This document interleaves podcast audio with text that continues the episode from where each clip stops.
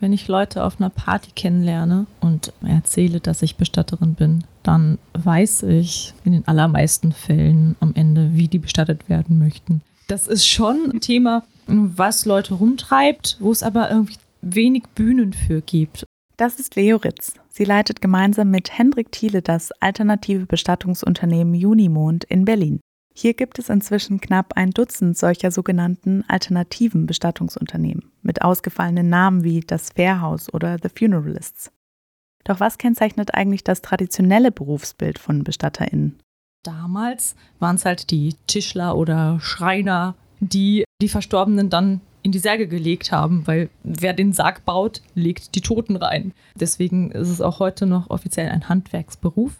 Als reines Handwerk wird dieser Beruf aber auch bei konventionellen BestatterInnen nicht mehr gesehen. Vielmehr stehen hier das Angebot von Dienstleistungen rund um Beerdigung und Trauerfeier im Vordergrund. Das beschreibt auch Hendrik von Junimond. Das hat tatsächlich was mit dem Verständnis zu tun. Wird das als Handwerk und als reine Dienstleistung gelesen, wo man sein Geld damit verdient, dass man Produkte verkauft sozusagen, nämlich Särge, Uhren, Blumen etc. Oder wird das als Care-Arbeit verstanden, wo Begleitung im Vordergrund steht? Dem Bundesverband Deutscher Bestatter zufolge sind die Hauptaufgaben von Bestattungsunternehmen die Überführung von Verstorbenen, die Trauerbegleitung von Angehörigen und Hinterbliebenen und, falls gewünscht, auch die Organisation von Trauerfeier und Beerdigung. Bei den alternativen Bestattungsunternehmen steht allerdings vor allem die Trauerbegleitung im Vordergrund. Das bedeutet aber nicht, dass die Überführung der Verstorbenen oder die Dienstleistungen rund um die Organisation von Beerdigung und Trauerfeier im Hintergrund stehen. Diese Aufgaben sind auch für die alternativen BestatterInnen weiterhin notwendiger Bestandteil ihrer Arbeit. Es ist wirklich viel Trauertherapeutisches Begleiten und gleichzeitig Eventmanagement.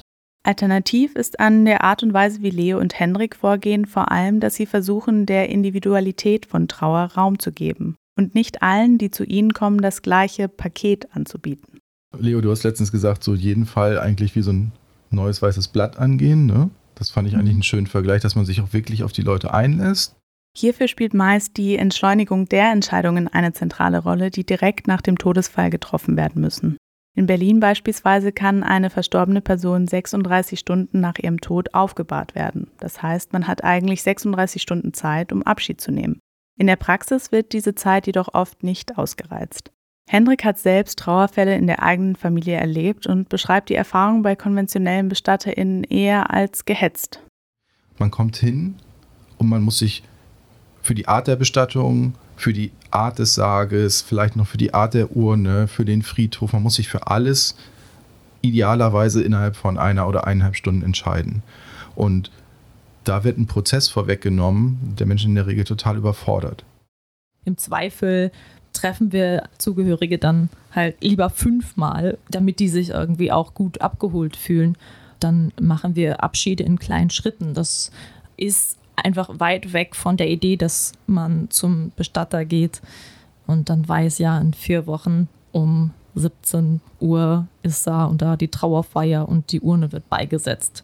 Hendrik und Leo geht es in ihrer Arbeit aber nicht nur darum, Zugehörige bei bürokratischen Entscheidungen zu begleiten, sondern auch Angebote für eine Art selbstbestimmten Abschied zu machen, ganz ohne Berührungsängste oder Tabus.